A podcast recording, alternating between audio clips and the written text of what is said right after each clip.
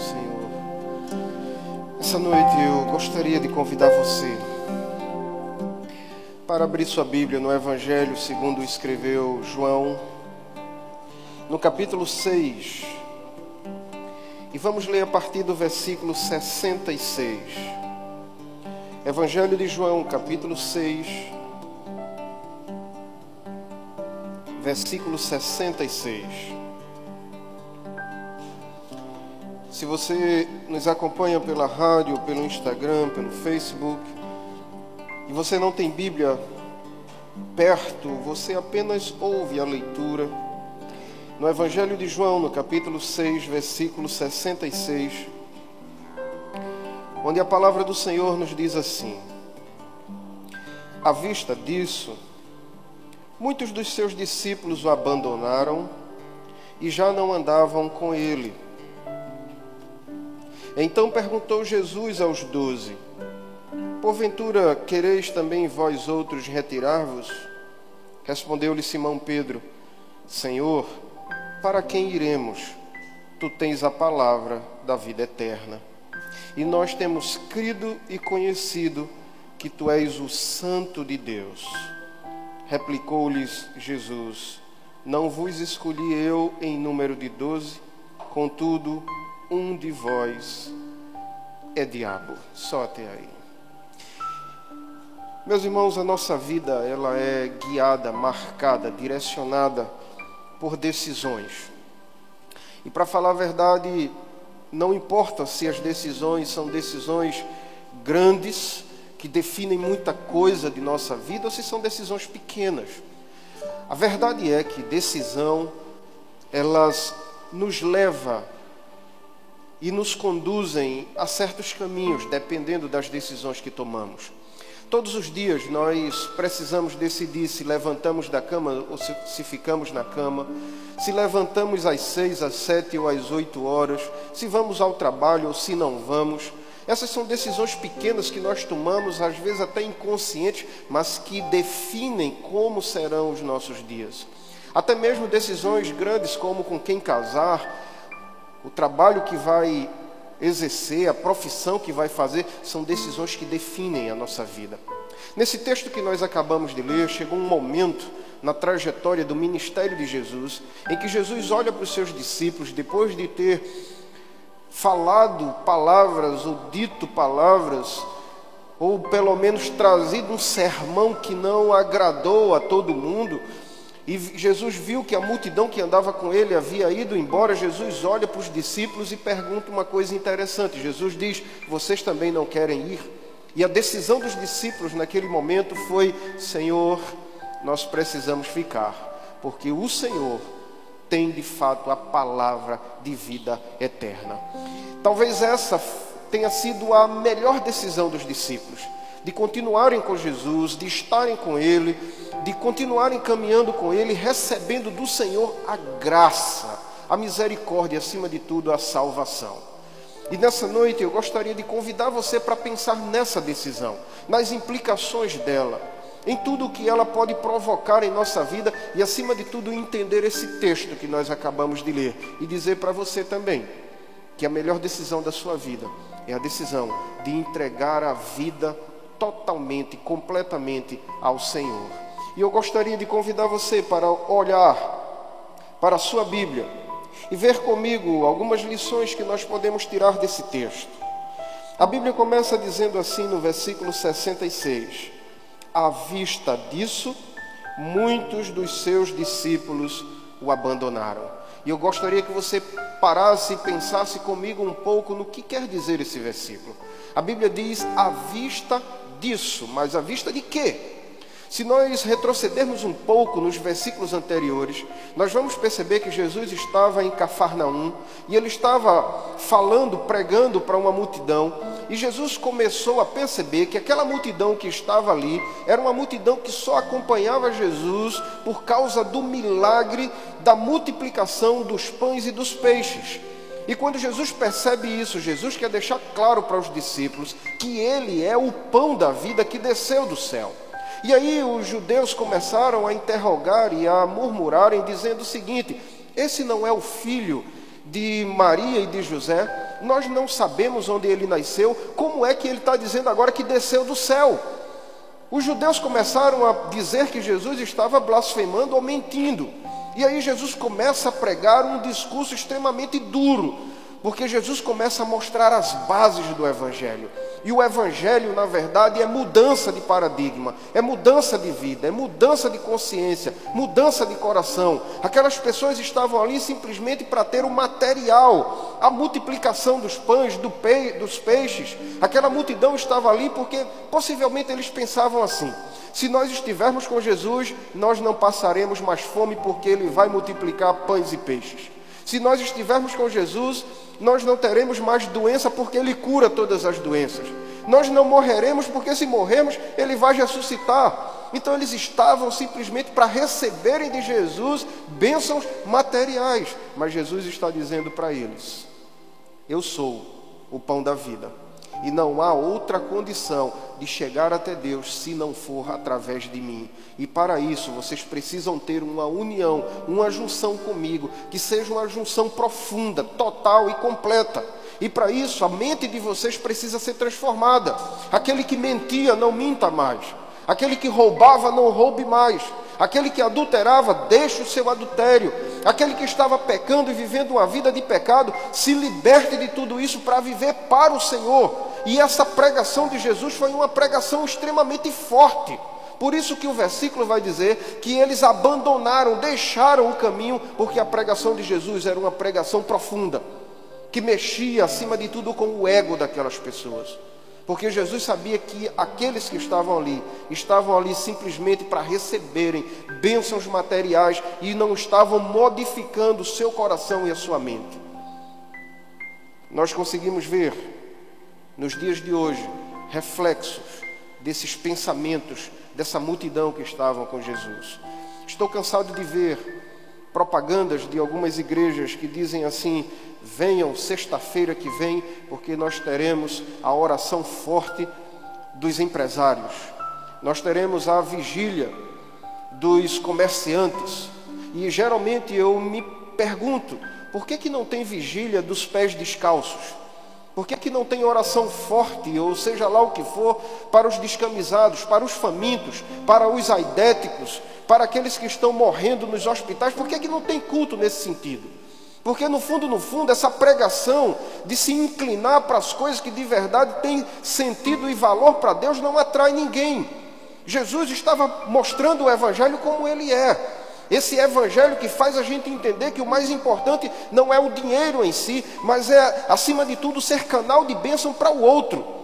A pregação de Jesus era uma pregação que impactava as pessoas e, acima de tudo, trazia uma nova orientação, um novo caminho. Por isso, eu quero dizer para você que me ouve nessa noite: talvez o Evangelho não chegue tão palatável para você, mas eu quero dizer para você, em nome de Jesus, que o Evangelho é o único caminho que leva alguém para o céu. Portanto, se você gostaria de viver com o Senhor, olhe para a sua vida. Deixe tudo aquilo que desagrada a Deus. Venha e caminhe com o Senhor. Não digo a você que você vai ter mar de rosas sempre, mas eu digo para você que as aflições desta vida não são comparáveis àquilo que Deus tem preparado para mim e para você lá no céu. E mesmo que soframos aqui nessa terra, lá no céu, nós teremos gozo. E para falar a verdade, a vida eterna não é simplesmente no céu, ela começa aqui. E você pode ter certeza que a alegria que vem de Deus, o mundo não pode tirar. O mundo não pode afastar você do Senhor se o seu coração estiver completo, total nas mãos do Senhor. Aquela pregação de Jesus foi uma pregação forte. As pessoas foram embora. E veja o que é que diz mais o versículo. O versículo diz assim: à vista disso, muitos de seus discípulos o abandonaram e já não andavam mais com ele. Se você olhar os versículos anteriores, você vai ver que Jesus estava pregando. E logo de madrugada, Jesus pega o seu barquinho, passa para o outro lado do mar quando a multidão acorda, percebem que Jesus, percebe que Jesus não está mais ali, e a multidão pega os barquinhos e passa para o outro lado em busca de Jesus. Eles caminharam até Jesus, e para onde Jesus fosse, a multidão ia. Só que depois dessa pregação, a Bíblia diz: deixaram de andar com ele. E a expressão andar aqui não significa simplesmente colocar um pé após o outro. A expressão aqui significa, acima de tudo, de estar em sintonia com aquele com quem você anda. Andar aqui está dizendo andar perto, andar próximo, compartilhar a vida, compreender o que está se passando entre duas pessoas. Andar aqui quer dizer, acima de tudo, comunhão. Mas depois dessa pregação, eles deixaram de ter comunhão com o Senhor, deixaram de ter comunhão, afinidade com Cristo. E isso é o que tem acontecido com muita gente, porque o coração do homem é enganoso, ludibria. Nós somos, inclusive, inclinados pelo nosso próprio orgulho, pelos nossos próprios pecados, pelas nossas próprias inclinações, pelo coração duro, pela mente corrompida pelo pecado. Mas Jesus nos chama para andarmos com Ele de perto, de mãos dadas, no mesmo caminho que Ele. Não importa se o caminho é árduo, é duro, mas o caminho com o Senhor é o melhor caminho. Deixa eu dizer uma coisa para você. Eu tinha um colega que o pai dele era pastor. E o pai foi pastor em uma cidadezinha lá do interior. E era uma cidade que tinha muito preconceito com evangélicos, com crentes. E todas as vezes que o pai desse meu colega passava para ir à igreja com seu paletó, com a Bíblia na mão, as pessoas achavam aquilo tão estranho que elas pegavam pedra e apedrejavam aquele pastor. E muitas vezes o meu amigo dizendo que o pai dele chegava na igreja com a testa sangrando, com um paletó manchado de sangue, porque as pessoas apedrejavam ele, porque não entendiam quem ele era e a mensagem que ele trazia. E o pai dele pagou um preço muito alto por servir a Deus. Mas louvado seja Deus que o testemunho daquele homem foi tão forte na vida de sua família que os seis filhos que ele tinha, todos eles até hoje se servem ao Senhor. Muitas pessoas se converteram pelo ministério daquele homem. Mesmo a vida com Cristo sendo difícil, vale a pena porque o fruto dessa vida com Cristo é uma fruta que é, um fruto, é uma vida que produz frutos para a eternidade. E não existe coisa melhor do que a gente olhar para os nossos filhos e vermos que os nossos filhos estão no caminho do Senhor pelo nosso próprio testemunho. Às vezes é árdua, mas é uma vida que produz frutos para a eternidade e que nos leva para o céu. Aquelas pessoas não pensaram assim. No discurso de Jesus, quando Jesus estava falando sobre o que de fato é o Evangelho, eles foram embora. E aí veja o que, é, o que acontece. Olhe para a sua Bíblia, no versículo 67, a Bíblia diz assim: Então perguntou Jesus aos doze: Porventura quereis também vós outros retirar-vos? Versículo 68, respondeu-lhe Simão Pedro: Senhor, para quem iremos, se tu tens a palavra de vida eterna?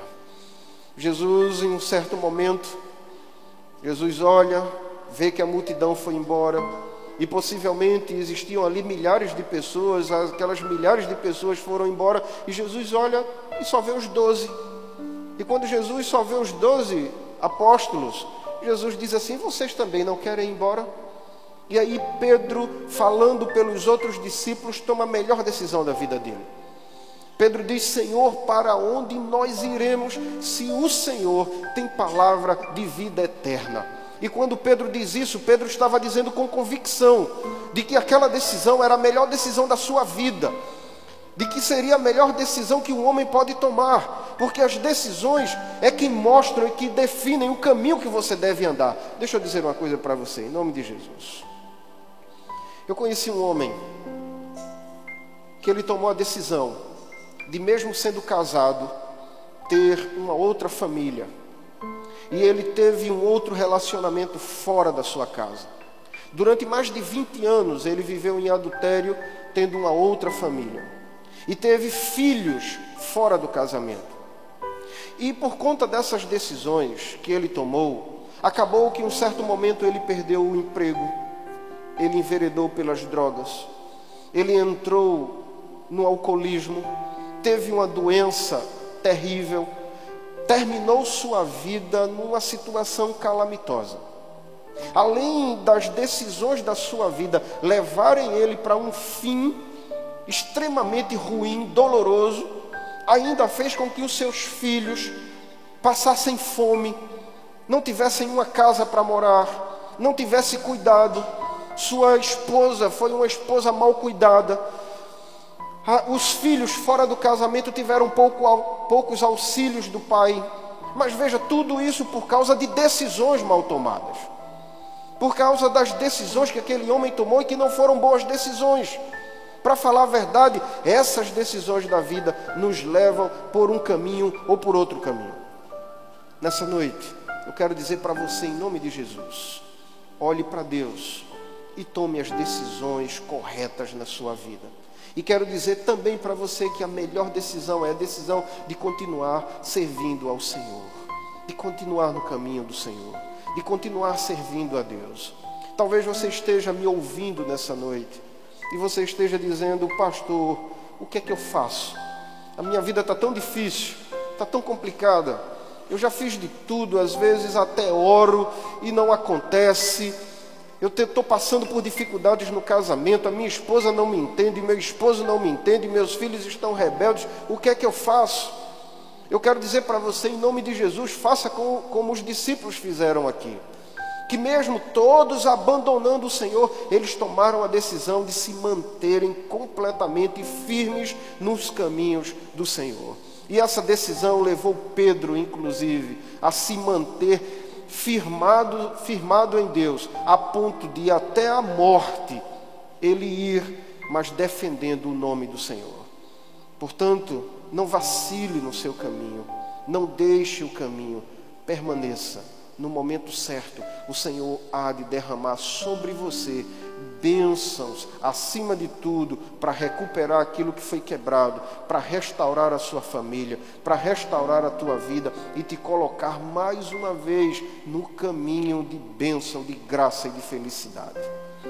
Você pode ter e tomar muitas decisões da sua vida, mas a melhor delas é a decisão de continuar servindo a Deus. Olhe para a sua Bíblia mais uma vez. A Bíblia diz assim no versículo 69.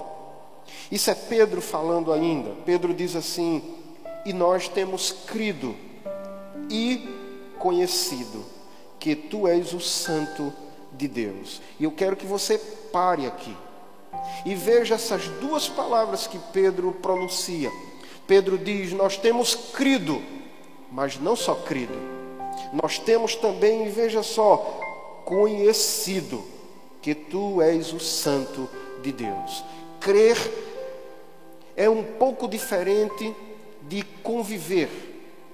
Crer é um pouco diferente de conhecer. Crer é um pouco diferente de se entregar. Crer é acreditar, mas conhecer é andar junto, é caminhar junto e essa palavra conhecer que está aqui é uma palavra também usada para o relacionamento entre um homem e uma mulher. A Bíblia geralmente diz assim: a Bíblia, quando fala do relacionamento de um homem com a mulher, a Bíblia geralmente fala dessa forma: e conheceu Fulano a sua esposa. Porque a palavra conhecer aqui tem um, uma profundidade muito maior. Pedro está dizendo: Senhor, nós não só cremos, mas também nós conhecemos que tu és o Santo de Deus. E conhecer aqui se, se coloca como uma relação profunda de conhecimento, de troca, de andar junto, de caminhar junto e, acima de tudo, de repartir uma vida. Pedro está dizendo que conhece. E no fundo, no fundo, nós só conseguimos, de fato, andar no caminho do Senhor quando nós conhecemos verdadeiramente o Cristo, o enviado de Deus. E esse relacionamento pessoal profundo, completo com o Senhor, é o que Deus deseja de mim e de você. Ele quer que nós o conheçamos totalmente, por completo, do fundo do nosso coração. E quando nós fizermos isso, nós vamos perceber, acima de tudo, que o Senhor mora em nós e que nós somos, acima de tudo, propriedade dEle. Que prossigamos no conhecimento de Cristo. e que não abandonemos de forma nenhuma o caminho do Senhor. As dificuldades serão muitas e as mais variadas possíveis. Você pode até estar pensando e dizendo, pastor, é porque o Senhor não conhece a minha história. O Senhor não sabe o que é que eu estou passando. O Senhor não sabe qual é a minha carga, o meu peso. E de fato eu não sei qual é a tua carga, o teu peso, mas eu sei que Deus sabe. E o Deus que eu sirvo, o Deus que eu creio, Ele não se apavora com as tuas dificuldades, com o teu peso, com as tuas tribulações. Deus é perito em consertar vidas e Ele quer consertar a tua, mas não abandona o caminho do Senhor. Prossegue no caminho de Deus, conhece mais profundamente a Cristo. Ele está de braços abertos, esperando por você, para dizer a você que quer caminhar contigo em direção ao céu. Pensa nisso, que o Senhor nos abençoe. Em nome de Jesus.